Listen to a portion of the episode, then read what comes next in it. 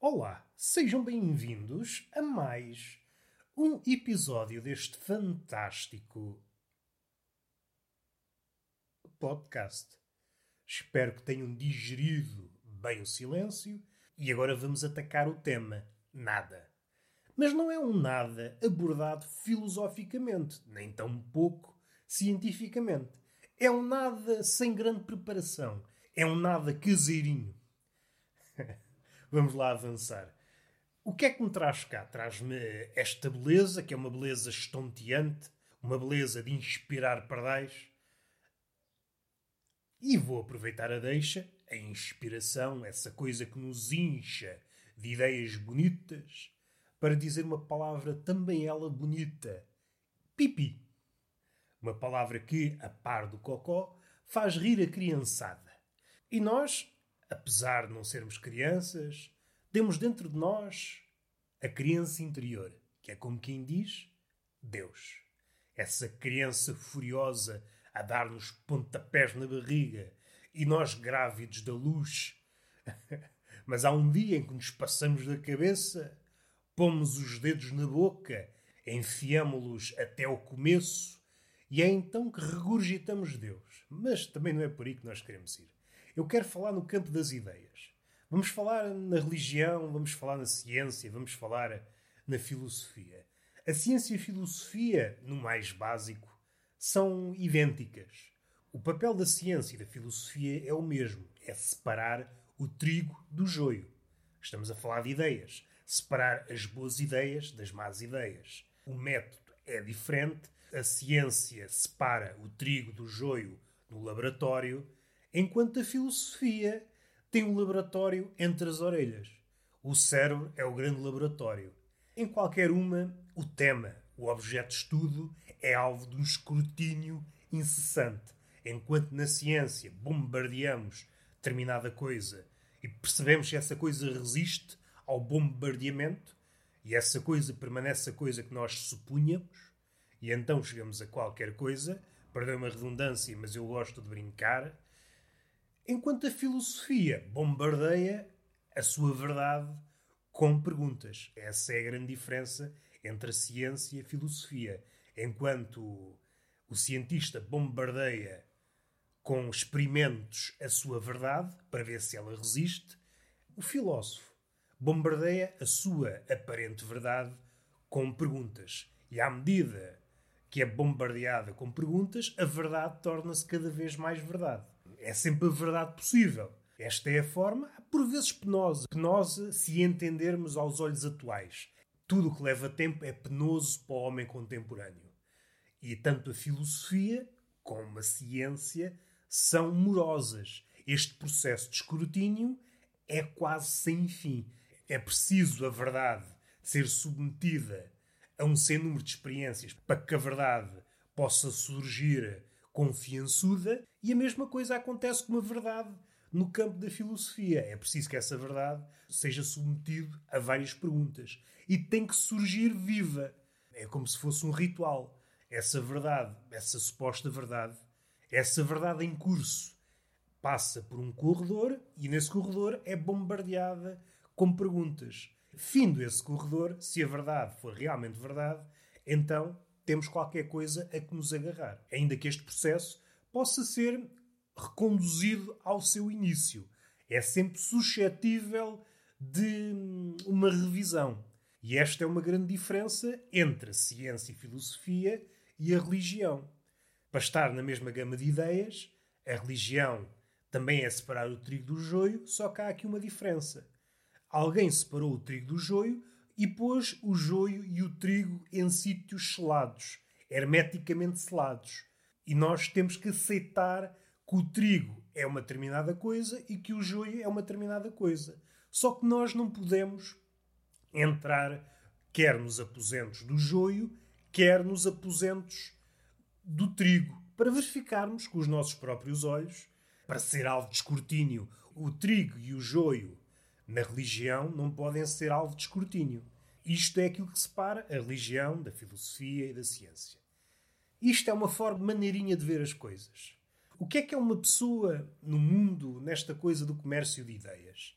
Será que nós munidos dessas caixas de ferramentas da ciência, da filosofia, da religião e de outras, somos capazes de separar o trigo do joio.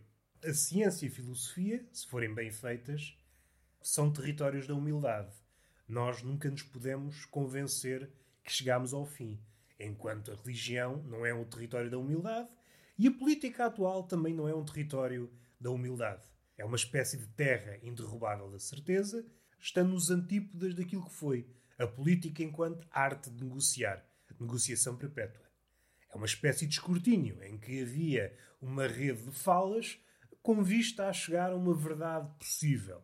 Desta forma, a política aproximar-se-ia da ciência e da filosofia. Mas não é esta a política que nós temos, nem sequer é a atmosfera atual. Quando não há uma separação entre a pessoa e a ideia, há qualquer coisa de fanático. E as ideias podem ter várias origens. Pode ter uma origem boa, pode ter uma origem má, mas assim que nos tornamos fanáticos em relação à ideia, para já ficamos escravos dessa ideia, reféns dessa ideia, se não gostarem da palavra escravo. E aí o homem começa a ruir. Isso é o princípio do declínio do pensamento. Por muito que apregoem, por muito que propagandeiem a beleza de uma determinada ideia, se ela é apresentada como dogma e se é avesso ao escrutínio, então não é bem uma ideia, então não é bem uma verdade. Sempre que alguma verdade se apresenta à frente dos nossos olhos e que é avessa ao escrutínio, então devemos negá-la. É porque essa suposta ideia tem algo a esconder. Esse tipo de pessoas, os fanáticos, aquela pessoa, aquela pessoa que se tornou um servo de uma determinada ideia. E aqui ideia entre aspas, porque eu compreendo ideia como coisa suscetível de metamorfose. E estas supostas ideias não são suscetíveis de metamorfose. Aproximam-se mais do dogma. Idealmente, o homem seria uma espécie de estalajadeira. Uma espécie de estalajadeira cinquentona em que recebe todas as ideias e faz o escrutínio. Fica com as boas, mesmo essas boas são suscetíveis de irem à sua vida e darem lugar a outras melhores. Este é o cenário ideal. O homem, enquanto estalajadeira, que dá guarida a ideias boas. Faz a sua triagem, separa o trigo do joio com humildade e sabe que uma ideia boa nunca é o cume de nada. Caso contrário, entra no campeonato da arrogância e é aí que a humanidade sucumbe. Foi apenas para dar um lamiré a respeito deste século. Coisas que se fazem passar por exercícios de humildade ou exercícios filosóficos de pensamento, quando na verdade não são. Eu desconfio sempre de algo que foge a sete pés, deste escrutínio, deste bombardeamento de perguntas algo, uma ideia, um conjunto de pessoas que tenta repelir fanaticamente as perguntas para se blindar, tem medo que aquilo que propaga comece a mostrar fendas. Esse tipo de pessoas não me interessa. Esses fanáticos, uma pessoa que está tomada pelo amok das suas ideias, essas pessoas não me interessam. Findo esta parte, vamos para o episódio propriamente dito. Há dias vi um documentário chamado Na Cave, se a memória não me falha. E o que é que esse documentário trata? Trata taras, pancadas, como o bom português diria. Tanto temos nazis, velhotes, a falar de cenas, coisas nazis, e tem lá um apontamento que eu me ri muito. Nem sabia que os nazis eram dados à galhofa o nazi velhote como sabem aqueles adeptos ferrenhos do Benfica ou do Sporting que têm uma divisão da casa ou às vezes mesmo a casa toda forrada com coisas do Benfica, taças, tudo e mais alguma coisa. A casa foi forrada segundo o seu fanatismo. É uma casa do Benfica caseira. É uma casa com vista para o seu delírio. E assim é a garagem desse nazi. Todos os souvenirs que vocês possam imaginar que o nazi pudesse ter, ele tinha quadros do Hitler, suásticas todas as formas e feitios. É engraçadíssimo porque esta imagem do adepto ferrenho vem-me logo à cabeça. Ele a contar a história, entusiasmadíssimo. É aquela pessoa velhota que tem entusiasmo, mas que já não tem fogo para estar eh, contente. É assim um entusiasmo a meio gás. A falar sobre hum, o primeiro quadro que recebeu do Hitler, e como isso o encheu de alegria. das coisas mais engraçadas que eu já vi. Das coisas mais engraçadas que eu já vi. Mas não só de nazis tratava o documentário. Documentário é aquela ideia normalmente associada aos homens que querem ter a sua cave no sentido aqui posso fazer as merdas à vontade sem que a minha mulher me dê na cabeça. Ainda que apareçam lá mulheres, mas maioritariamente são homens.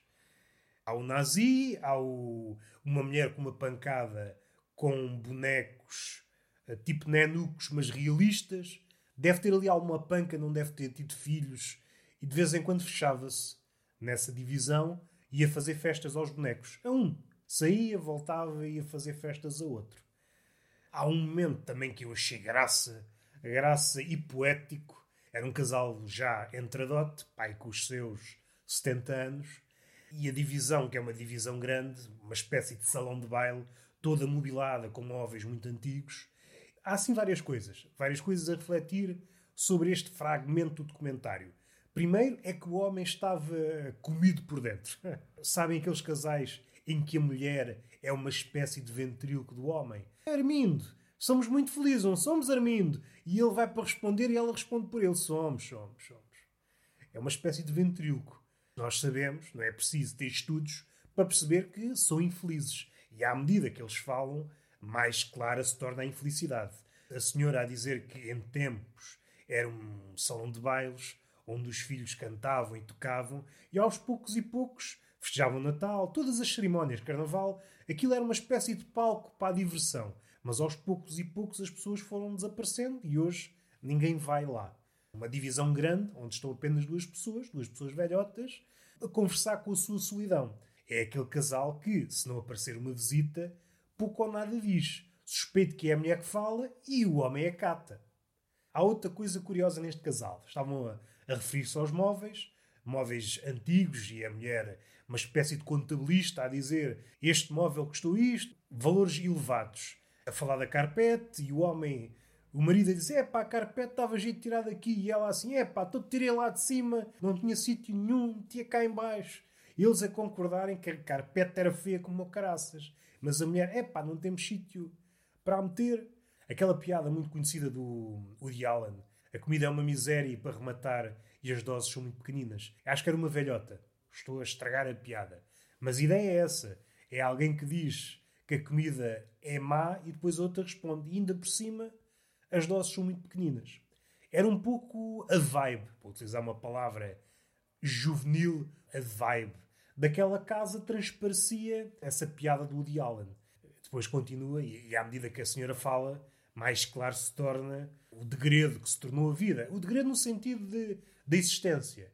Não que ela seja diferente da maioria das existências, porque, regra geral, vamos todos cair ali, neste degredo, em como nada tem sentido e como aquilo que nós achávamos que tinha sentido ficou na nossa sala, ficou na nossa vida como um mamarracho. Aquilo que outrora demos valor permanece, ou é reduzido a cinzas, mas permanece, olhamos para ele como um mamarracho.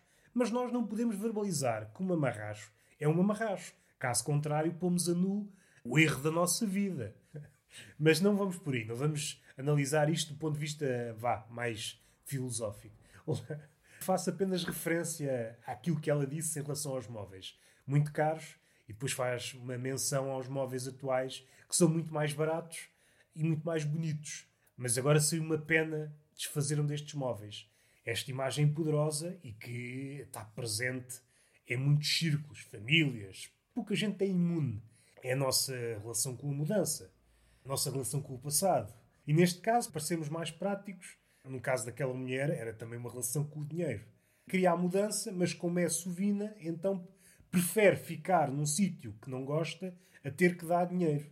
Como o homem, o homem, neste caso, homem maiúsculo, é contraditório. Há uma parte que se foca no BDSM, há uma senhora que. Estou-me a lembrar como é um documentário, há uma parte em que as pessoas são entrevistadas. Dão ali uma espécie de preâmbulo para introduzir o espectador na vida da, da pessoa. Estou-me a rir porque estou-me a lembrar das palavras dessa senhora que disse: Eu era vendedora, não sei aonde, mas depois fartei-me, exigiam-me cada vez mais de mim, sempre mais trabalho, mais horas, e então enverdei pela via da prostituição. E esta ideia de que era mais fodida, e fodida aqui é uma expressão minha, mas que encaixa bem, salvo seja, neste cenário, era mais fodida no mundo empresarial do que no mundo da prostituição. Esta ideia é muito, muito curiosa, perversa, mas não foge da realidade. É-nos exigido a cada dia mais e mais e mais e mais. E às tantas, podemos ponderar, como esta senhora, bom, para ser mais humana, para estar mais em consonância com aquilo que procuro na vida, provavelmente a prostituição é uma boa escolha. É engraçado perceber as voltas. Seria expectável que alguém fizesse o caminho inverso. Saísse da prostituição para ter aqueles ditos trabalhos mais honrados. O trabalho hoje em dia é de tal maneira exigente que a prostituição é mais humana. Esta inversão também explica o lado fornicante do capitalismo. Fode-nos em todos os sentidos. E se nós quisermos, tal como esta mulher, assegurar as rédeas da nossa vida, para ter uma vida mais calma, se calhar é melhor não descartar a via da prostituição. Belo documentário, belo fragmento, e depois aparece lá um, um senhor. É pá, uma coisa engraçada, que eu já tinha pensado nisso. Uma série de episódios curtos. É uma ideia que eu tenho pai há 10 anos, até já fiz piadas à volta disto. Que é uma espécie de. aquilo que sucede nos jogos de futebol e espero não me vir a arrepender, conto aqui e às tantas copiam, como é hábito, mas olha que se lixe. A ideia é a seguinte: estão a ver hum, as flash interviews dos jogadores da bola assim que acaba um jogo, há aquelas entrevistas rápidas, entrevistas essas que hum, focam nos principais elementos do jogo, nos principais players do jogo. Por vezes os melhores ou os piores, mas as figuras centrais daquele jogo e isso transportado para o mundo do sexo. Havia sexo, ok, era a imagem que passava, mas isso não era o central da série. A série focava-se no depois. Uma espécie de placar atrás, cheio de logotipos, por exemplo, a Control, a Vibrolândia, coisas desse género. Aqueles placares que existem à entrada das para as influencers tirarem fotografias, os gajos mais armados ao pingarelho. E era exatamente esse o cenário um cenário onde havia vários logotipos associados ao mundo do sexo e um gajo e uma gaja, ou gajos e gajas, ou o que fosse, dependendo do ato que acabara de acontecer, ouvir as suas opiniões. As suas, do género, foi uma boa foda, não foi? Era esta a ideia. E era esta a ideia. E foi isto que sucedeu no documentário, ou pelo menos, melhor dizendo, foi essa a minha visão ao ver este fragmento do documentário. Um gajo que, após uma sessão de fornicação, num bordel, estava a falar das suas competências. Estava a falar das suas competências a nível do nabo, que ejaculava como deve ser. E que a sua ejaculação era de tal forma copiosa que espantava as mulheres. E ele depois a desenvolver esta ideia. Como a pressão é tanta, deve dar mais prazer às mulheres porque bate nas paredes da vagina. Foi um raciocínio belo. Mas a figura, para já, é engraçada. Um homem franzino, com cabelo assim meio esquisito, rimo da situação por duas coisas. Primeiro, pela situação em si, e depois porque me trouxe à tona essa ideia que eu tenho, que é essa série de fazer flash interviews a pessoas que acabaram de foder. E espero que não me arrependa de ter contado esta ideia. Está feito o podcast. Beijinho na boca e palmada pedagógica numa das nádegas. Até à próxima.